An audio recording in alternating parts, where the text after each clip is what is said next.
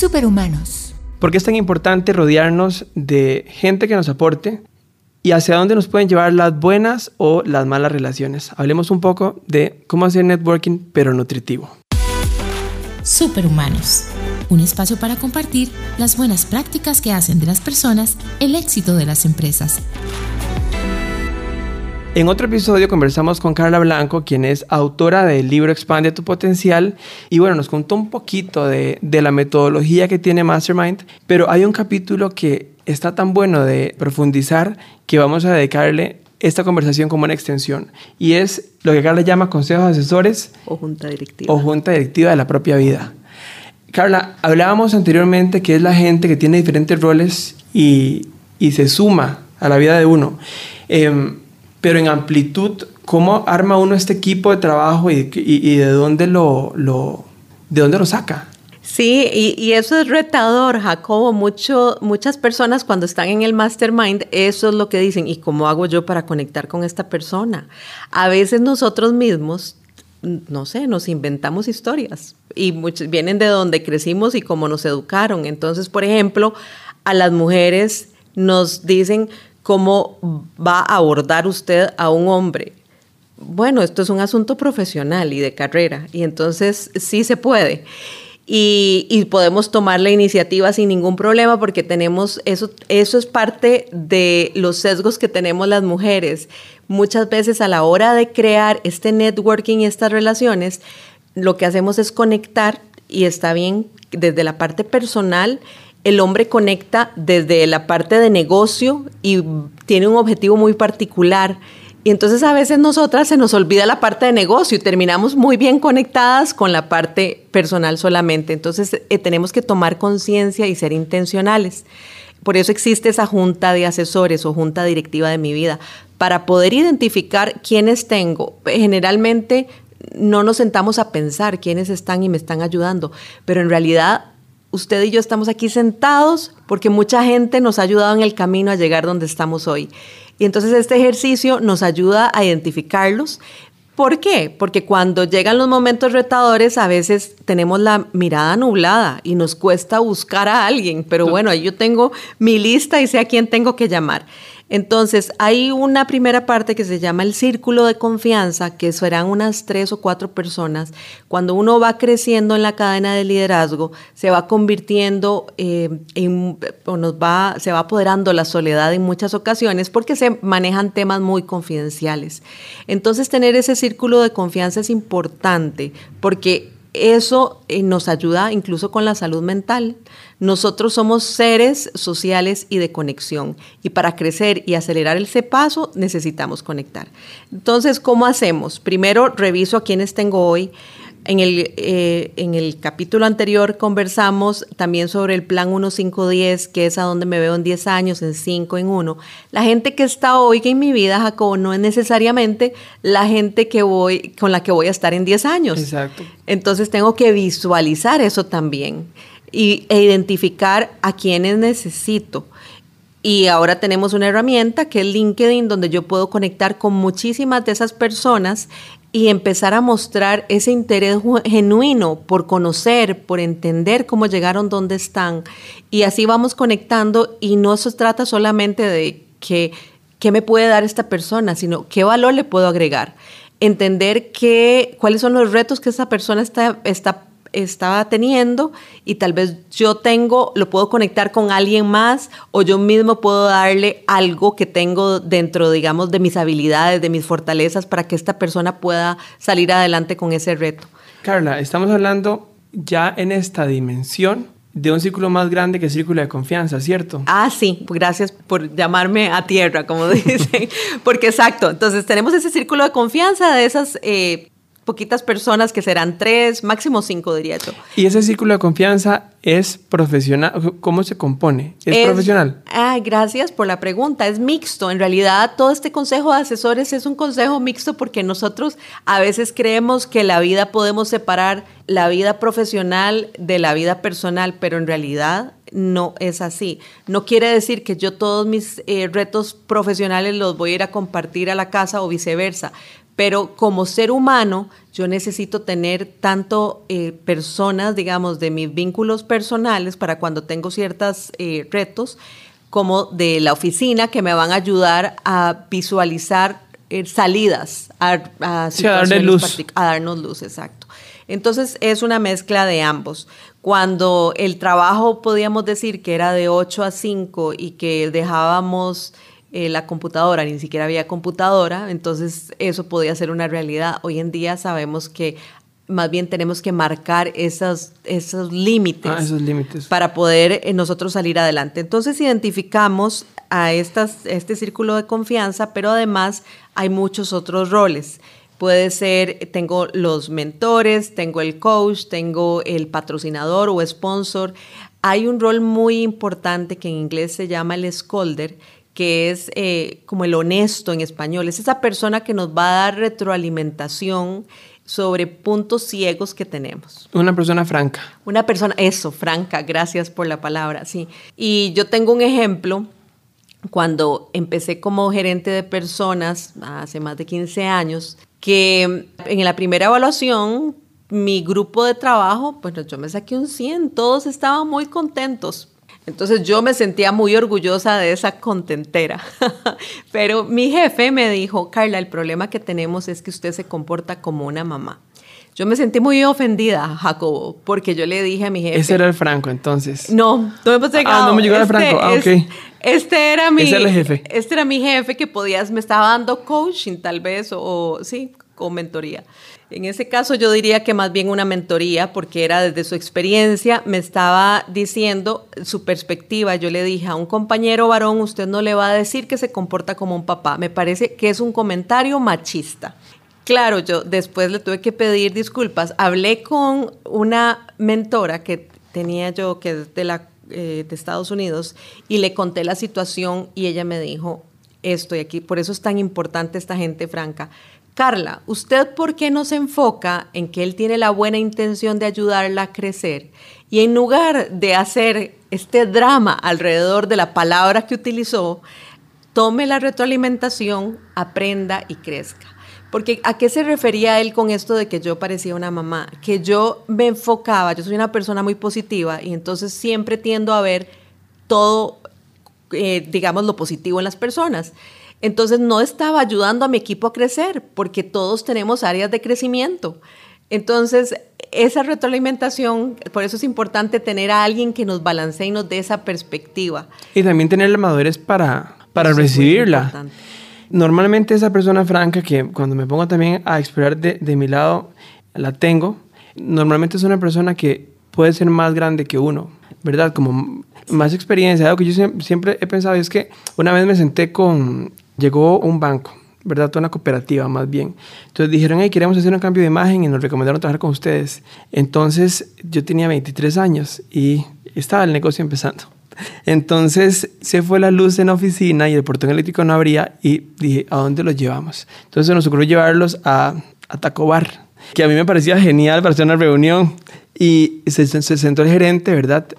Y nos vio con cara de 23 años y dice, no, ellos no son. Y se levantó y se fue. Y uno como profesional tiene que tomar esos momentos de feedback, que eso no fue tan cortés, pero al final usted puede decir, si capitaliza ese conocimiento, ¿verdad? Esa experiencia y lo usa para, para hacerse más resiliente y para entender qué fue lo que pasó o para latigarse, ¿verdad? Exacto. Y de eso se trata el crecimiento, justamente. De mi ejemplo, en aquel momento yo tampoco tenía la madurez porque se lo dije, luego le pedí disculpas, pero tiempo después, no fue inmediatamente, porque yo seguía pensando, bueno, tal vez si la palabra no era la palabra adecuada, pero lo importante es aquí es enfocarse en el fondo y por eso es importante tener gente a nuestro alrededor que nos ayuda a ver esos puntos ciegos. Y, bien decir, la parte de retroalimentación, esa parte a veces nos cuesta mucho y nos toma tiempo aprender. Recientemente eh, contraté un servicio y la persona me decía, aquí le envío el trabajo hecho para que me dé retroalimentación. Pero cada vez que le daba retroalimentación, lo que me encontraba era con una autojustificación de por qué las cosas están pasando. Entonces tuve que hacer una pausa y decirle, bueno, usted lo que quiere es que yo le diga que todo está bonito o realmente quiere que tengamos una conversación productiva y saquemos juntos lo mejor de este servicio que estoy teniendo. Y funcionó, no le gustó a la persona tal vez en el momento. Eso hay que entender que a veces no nos sentimos cómodos, pero tenemos que abrirnos a esa retroalimentación para capitalizar, como bien lo decís, y crecer. Carla, ¿cómo se construyen estas relaciones de manera duradera? Porque si estamos hablando de tener un buen equipo, un buen crew de, aliados en la vida para poder hacer networking y con ellos, digamos, alcanzar los objetivos que uno tiene, que vamos a hablar muy puntualmente de los objetivos profesionales que uno tiene, en, al menos desde Superhumanos hablamos, hablamos de eso. ¿Cómo hacer que esas relaciones duren, se sostengan en el tiempo? Es invertir Invertir en esas relaciones y mantener la conexión. Muchas veces por los proyectos en los que estamos, por la demanda, por la carga laboral, se nos olvida. Y entonces por eso es tan importante utilizar el calendario y, y reservar, pueden ser 20 minutos, a mí me parece muy interesante que hemos ido evolucionando de aquellas reuniones muy largas a reuniones de una hora y ahora hay reuniones de 30 minutos y 25 minutos. Entonces, entender que incluso ponerle a alguien 15 minutos en el calendario para decirle, quiero eh, validar una idea de un proyecto y aprovechar para preguntarle a la persona cómo está, cómo va todo y aprovechar el tiempo también para comentarle en qué proyectos estoy, qué resultados he tenido, porque esa red yo tengo que irla manteniendo viva y deben conocer en qué estoy y cuál, porque todos crecemos. Entonces, si digamos yo tengo nuevas habilidades, le comparto a la persona, estoy haciendo esto, aprendí esto, llevé este curso, eh, y quisiera siempre tener en cuenta que tengo que contarle cuáles son mis aspiraciones, porque estas personas me pueden conectar con nuevas oportunidades. Si yo mis aspiraciones me las dejo para mí, de, la gente no lee mentes, no me puede ayudar. Completamente, completamente. A, uno, por decirlo de alguna manera, lo que le compran son las ganas. Exacto. ¿Verdad? Y por eso usted construye, va construyendo esas relaciones que, que sí, son, son, son las que lo transportan hacia mejores resultados y cumplimiento de objetivos. Ahora, ¿Cómo perderle el miedo a hacer ese acercamiento? Sí, yo soy introvertida, entonces esa parte me ha costado, pero le he ido perdiendo el miedo porque me he dado cuenta de cuál es ese, ese valor que yo le puedo dar a las personas. Entonces, si en el capítulo anterior que hablamos de ese autoenamorarnos, que es primero conocernos muy bien, entender cuáles son mis fortalezas, si yo me conozco muy bien y voy a conversar con alguien, tengo que hacer mi tarea también y entender quién es esta persona, cuáles han sido sus logros, para poder conectar desde un punto muy genuino. Exacto. Donde los dos conectemos como humanos para ser superhumanos, porque cada uno va con sus fortalezas a generar algo mucho mejor. Entonces, cuando yo lo que he hecho es entender quién es la persona, cuáles son sus intereses, y tratar de conocerlo. Y, se va dando orgánicamente, la relación va creciendo poco a poco y es cuestión de paciencia. Algo que mm, me ha pasado y me llama la atención con gente a la que le doy coaching es que muchas veces piensan en esto cuando necesitan un trabajo, por ejemplo, en lugar de haber ido nutriendo esa red a través del tiempo que cuando uno nutre esa red ya está listo para cuando llegan los momentos retadores que nos den la mano y ya nos conocen bien. Entonces es mucho más rápido y más sencillo que nos ayuden a conectar con una oportunidad. Muchas veces la gente, eh, tuve el caso de una persona que iba a aplicar a dos puestos, aplicó de hecho, y me dijo, es que ya sé que a este se lo van a dar a tal persona, entonces voy a dejarlo ahí, no voy a darle seguimiento. Y le dije, no señor, usted tiene mucho tiempo de no estar en el mercado laboral y en este momento lo que tiene que hacer es darse a conocer. Entonces, aunque esa posición en ese momento se la vayan a dar a otra persona, usted continúe el proceso porque necesita que conozcan de lo que usted es capaz. No podemos tirar la toalla, hay que seguir adelante y hay que conectar y genuinamente es el secreto. ¿Y cómo no quemar esas relaciones? Porque son relaciones claves en la vida de uno, ¿verdad? Son aliados que van a tender la mano para decir, hey, venga, ok, listo, sus ganas las quiero y subimos. ¿Cómo no quemarlas? Eh, no quemarlas es mantener la conexión es número uno. Tampoco abrumar a las personas o acosarlos, digamos. hay gente en mi red con la que yo tengo conexión un par de veces al año nada más y mantenemos una relación de muchísimos años, pero y no necesitamos tener una conexión permanente, pero sí necesito saber en qué puedo ayudar yo a esta persona y esta persona también saber en qué estoy. Y esas relaciones, aunque no son tan frecuentes y tan profundas, me han abierto puertas. Entonces es un mapeo de quienes tengo yo en mi vida, con quienes tengo que estar vinculada y hacer esa conexión intencional es necesario. Entonces es casi que mi lista de contactos, asegurarme que la estoy actualizando, que yo estoy conectando con ellos y que tampoco los estoy acosando, porque si hay que respetar a la gente, ¿verdad? Y muchas veces nosotros buscamos en un mentor o en un eh, patrocinador o sponsor gente eh, con liderazgos que tienen muchísima responsabilidad y entonces yo tengo que tener el respeto de llegar eh, preparada a la reunión con esta persona y decirle en ocasiones 15 minutos. Eh, me acuerdo que para un puesto que yo había aplicado, que le pedí a un vicepresidente que me diera retroalimentación, yo llegué y él me dijo, en este momento tengo que salir corriendo, lo que tengo son cinco minutos. Y yo, como iba preparada, entonces le dije, ok, ocupo que me aterrice sobre estos ejemplos, cómo lo estoy haciendo, cómo lo estoy diciendo.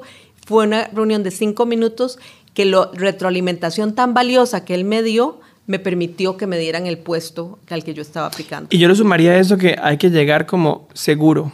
Sí. Con seguridad. Porque si estas figuras de las que estamos hablando eh, son figuras que tienen alta responsabilidad, ¿verdad? Que además sabemos que acceder a ellas eh, de, en, este mood eh, de, de tenerlos como nuestra red de apoyo es un privilegio. Hay que llegar uno con mucha seguridad para que para que también para la contraparte sea valioso el espacio y las palabras que va a depositar en uno como, como una persona en formación, ¿verdad? Exacto. Y recordar que podemos nosotros mismos ayudarlos a ellos también, tenerlos presentes. A mí me pasó que cuando yo me fui a Estados Unidos, que yo no tenía en Arizona mi red construida, había una tica que había sido intern en Costa Rica y ella se fue un par de años antes y ella, que era más jovencita que yo y tal vez con menos experiencia laboral, se dio a la tarea de abrirme y conectarme con su red. Entonces, esto, la mentoría también puede ser inversa. los patrocinadores no necesariamente son los que están más arriba, porque puede ser que ella dentro de su red de contactos tuviera líderes a los que yo no tenía acceso y entonces ella hablara de mi trabajo y eso me permitiera eh, conectar con otras personas. Entonces esto es, se va generando orgánicamente, pero vamos conectando unos con otros. Carla, definitivamente muy nutritiva la conversación sobre el networking y como, sobre cómo armar esta red de, de aliados y de este consejo de asesores de vida. Resumo que tenemos que establecer conexiones genuinas, tener una rutina para hacer networking, así como cuando vamos al gimnasio o como cuando sabemos que los martes en la noche salimos con los amigos a jugar boliche. Y algo muy valioso es sumarle a la contraparte, saber que uno se acerca a su red, más bien aportar y no solamente recibir. Exactamente. Lo resumiste de forma maravillosa. Muchas gracias, Jacob. A usted, Carla, y seguimos adelante con Superhumanos. Compartí este episodio y suscríbete en Spotify y Apple Podcast. God Branding presentó Superhumanos. Cámara de Comercio de Costa Rica.